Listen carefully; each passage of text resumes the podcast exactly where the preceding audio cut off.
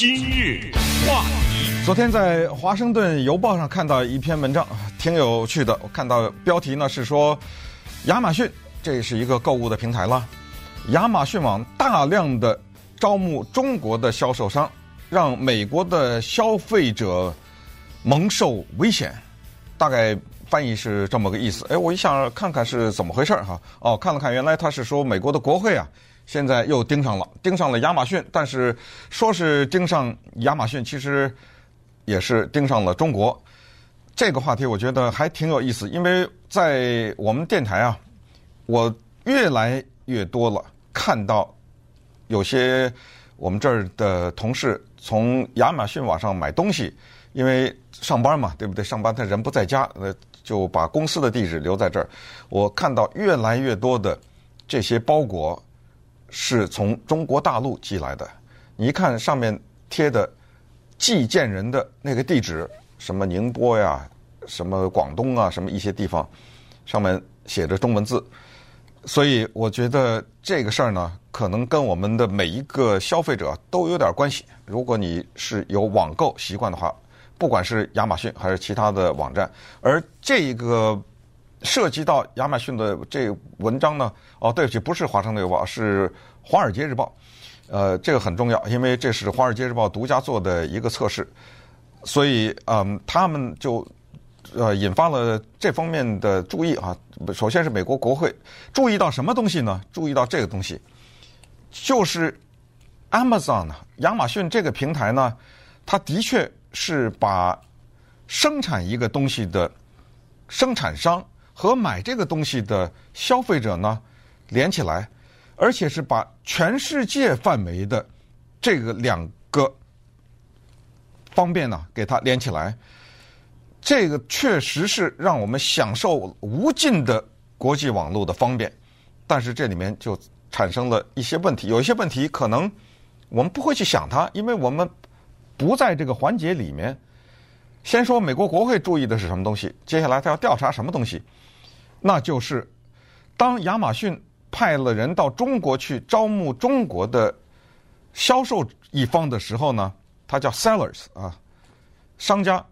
那么这个时候就产生了一个问题，就是越来越多的这些人，他从中国直接把他要卖的东西送到亚马逊网，送到美国的这个亚马逊网上来，然后一个人上去买的时候呢，注意，他并不知道。这个东西是来自于中国，因为在亚马逊网的美国网，它的规定是商家可以不写它在哪儿，所以你看到的是一个公司的名字。比如说你要买个牙刷，我就随便说 举个例子啊，你看到的是一个公司的名字，但是你并不知道这个公司在哪儿，所以你买了，等你收到的时候，你才知道哦，原来它是来自于中国大陆。有的时候，有些商家他主动的写我在哪儿。所以你也会看到，有的时候他特别强调他在哪儿，他希望你知道他在哪儿，可能对销售他这个东西有帮助。但是也有一些他不写，因为法律要求不要写。但是墨西哥举例来说，在墨西哥你要在墨西哥的亚马逊网上买东西，墨西哥的法律规定你必须得写你卖东西的这一方你在什么地方。所以这就给美国的。政客也好，还有一些嗯商管机构也好呢，就给他们制造了一些困难。就是当调查的时候，他要分析怎么知道你这个东西在哪儿。那现在讲这个问题是什么？现在发现呢，很多已知的来自中国大陆的生产的产品呢，有一些问题，有可能呢有一些是伪劣产品，就质量不行，叫不达标。有一些呢是叫做标签诈欺，就是他在那个标签上面他写的东西和实际的东西不符。我说的不符不是说他写一我卖的是巧克力，里面装的是另外的东西，不是，他是说这个东西的实际的成分和那个标签是有出入的。还有呢，叫做标签诈欺，比如说什么呢？它上面啊，给你印了个美国的食品与药物管理委员会的标记，叫 logo。他说这是 FDA 认证或者 FDA 批准，然后再一查，人家 FDA 这一类产产品根本不属于他管辖的范围，或者是 FBA 根本不知道你有这个产品，人根本没有。有这个情况，还有的是盗版的东西，还有的是冒牌的东西，就是上面写的是这个牌子，就是用了人家的牌子了，然后实际上是自己的工厂生产的，根本是非法的，还有甚至偷来的东西，这些呢都有被查出来的，所以才会把这个东西呢报道出来，然后国会才会进行调查。同时还有一些呢是不安全的东西，也就是尤其是儿童使用的东西，里面含有铅呐，还有一个金属叫铬啊等等啊，还有这种金属的它不不写，它不声明啊等等，这些东西呢都是误导性的产品，那么分别的进到美国来。《华尔街日报》呢挺有心的，他 做了一些采访，因为有些人向美国的商业机构投诉嘛。他就到美国的这些负责进出口的这种机构看有什么人投诉，他找到一个公司，比如说这家公司还是在加拿大，但是加拿大他可以在美国的亚马逊上买。他生产什么东西？他生产羽绒被。羽绒被呢，这里面知识挺多。对不起，这方面的知识我比较缺乏。但是呢，反正我告诉大家，就是他的报道说有两种，一种叫做鹅绒，一种叫鸭绒。鹅绒比较贵。鸭绒相对比较便宜，那这是不是因为鸭子比鹅多呢？还是说鸭子的羽毛比起鹅的羽毛来说，它的柔软度不够呢？这个我相信有我们有很多的这方面的专家了啊，大家呃可以去了解一下。但是我我们所知道的就是鹅绒比鸭绒贵。那这个人呢？在加拿大的这家公司，我也不说他的名字了啊，不想给他做这个宣传。他在美国的亚马逊网上呢，他是一个挺有知名度的卖羽绒被的一个公司。他的一个叫做次特大号，什么叫次特大号呢？我们说 king size、queen size，那它是女皇的那个号啊。次特大号呢，七百块钱，六百九十九一条这样的被子或者一床这样的被子，卖了一段时间以后，情况不对了。他发现，同样的卖他的，我说的是鹅绒啊，这个被子呢是有从中国大陆来的。他一开始不知道是从中国大陆，他只是发现有另外一家公司卖一一百二，完全一样，什么都一样，一百二。你知道这个结果是什么吗？这个结果就是用六百九十九买他的那个人，首先就要骂他呀。你知道网评是多么可怕吗？所有的服务机构和商家最怕的就是。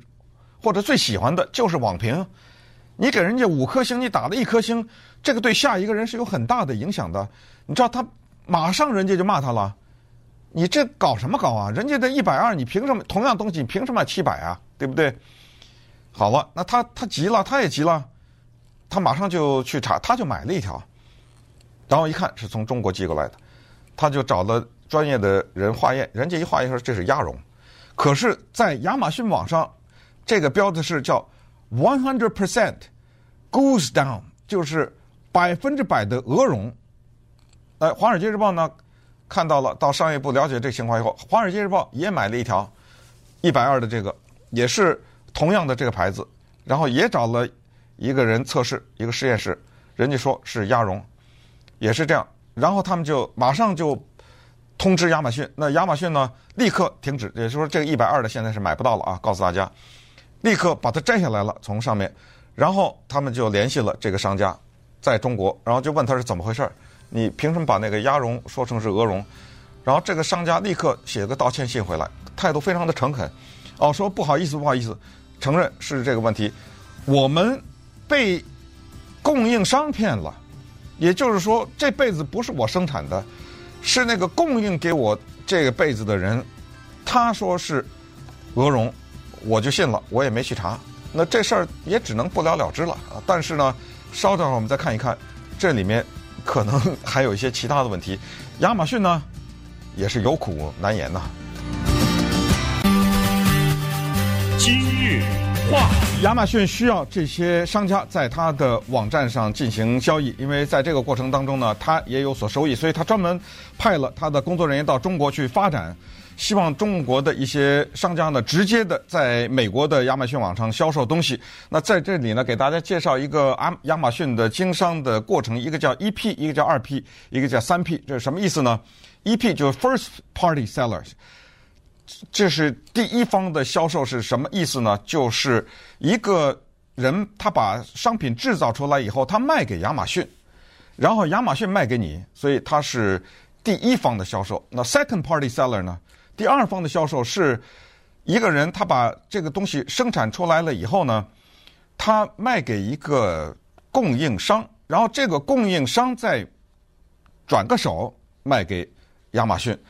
或不是卖给吧，就是在亚马逊上进行呃销售。Third party 呢，第三方就是所有的其他的个人或者一些大大小小的商户，就是呃，他什么旧货了、二手货呀、什么可收藏物品啊等等，他在这个上面收购。那么亚马逊呢，希望希望更多的开放所谓 third party，就是三第三方的在网站上的销售。注意这个情况呢是。早就呃彻底的修改了人类贸易的行为。过去有一个人，他生产出来一个东西，他要卖，他只能坐在那个大街上，坐在那个集市上面，等着一个人走过来。后来慢慢的人类的发展呢，就是大宗的产品生产了以后，就产生了一个行业。这个行业其实古代也就产生了叫商人。商人不生产任何东西。他只是把张三的东西买来，转手卖给李四，两毛钱我从张三那买了，然后三毛钱卖给李四，我赚一毛钱。当然这个里面有的成本，我走路啊什么，我的我的马我要喂它草啊等等，这里面有它的成本。现在呢，最麻烦的是亚马逊这个做法，一方面呢让一些有危险性的东西或者品质不能保证的东西在这个平台上进行交易，另一方面就对某一些贸易商。有直接的伤害，那他们也在投诉，但是这个已经没办法，这个是大势已去。也就是说，现在的供应商过去呢是这样的，因为供应商他不生产东西，他也是不生产东西，他买来转手卖。现在很多的制造商，他突然说：“哎，等会儿，我为什么不能直接就在网上卖这个东西呢？我为什么经过一个中间人呢？”所以中间的这个人。越来越受到冲击，他们的人数也就相对的慢慢的减少。我说的人数指的是这些公司的数量，他们只好另外寻找他们的生存的空间。但是大量的制造商直接的在网上卖东西，这个是亚马逊希望的。但是亚马逊也知道这个问题是多么的麻烦。你知道，二零一八年这一年，这都是外面的人不知道的。亚马逊这个网拦截了。啊、呃，我看拦截了说三十亿个 listings，就是三十亿个人要在上面卖东西。这但是呢，呃，亚马逊说不行，呃，他们发现这个里面有问题，就是很多的人鱼龙混杂呢，就混到这上面来。还有一个东西，亚马逊真的是一点办法都没有。叫网上我好像学会这个字叫水军吧，就是很多的外国的。一些买东西的人呢、他购买网评，他就是给一些人很少的钱，然后让这些人这些人根本没买这个东西，然后他们在这个上面大量的给这个产品写好的评语，你知道这个东西对销售一个东西非常的有帮助，极有帮助可以说，因为现在的人往往是看一个网评的，那么在这种情况之下呢，好的网评帮助。一个产品坏的网评，那扼杀一个产品。再举那个《华尔街日报》，他找的另外一个例子，呃，他们找了一个公司，这家公司是卖什么的呢？卖呃靠水力驱动的一个汽车轮胎清洗刷。呃，我后来还上网去看了看，还一小段这个视频。这个清洗刷呢，就是一个刷子，圆头的刷子，你把你家的浇水的那个水管子上面的水喷头拧下来。这个刷子上面有螺旋，你拧在水管子上面，然后你一开水，这个喷头啊靠水力驱动，不需要电，在水的驱动之下呢，前面那个圆形的小刷子它就开始转，然后你手里拿的这个带转头的这个刷子呢，清洗你家汽车的轮胎和一些呃，就是一般的来说清洗不到的部位，哎，它那个一刷刷的很干净，这么个玩意儿，三十四块九毛九，在网上卖。那么这个时候，他们就突然发现问题了，因为有另一家公司呢卖十九块九毛九，长的样子啊什么的完全是一样的东西，而他们的这一个水力驱动的刷子呢是有专利的，也就是说，如果你模仿我再做一个，那是不行的，因为你要付专利产品。你大家想一想，如果你花了很多金钱和时间研究出来一个东西，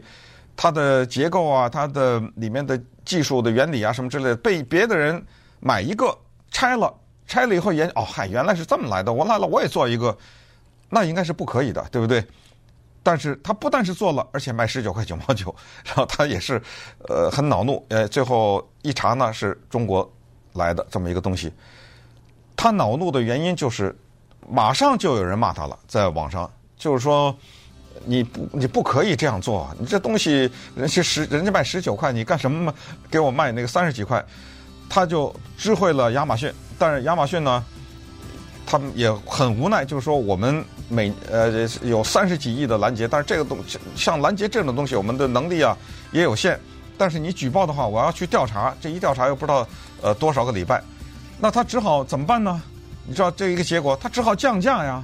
有什么办法呀？为了竞争，他只好降价。而我还挺好奇的啊、我今天早晨上去又看了看他这玩意儿，他又回到三十九块九毛九了。呃，那可见呢，我不知道那个十九块九毛九那个在哪儿，反正可见那个十九块九毛九的呢就被摘下去了。所以。你看，就是现在的在网上买东西啊，但是背后还有这种我们意想不到的问题，所以把这个话题讲给大家呢，也是提醒给大家要注意，下次在购买的时候可能多做些了解吧。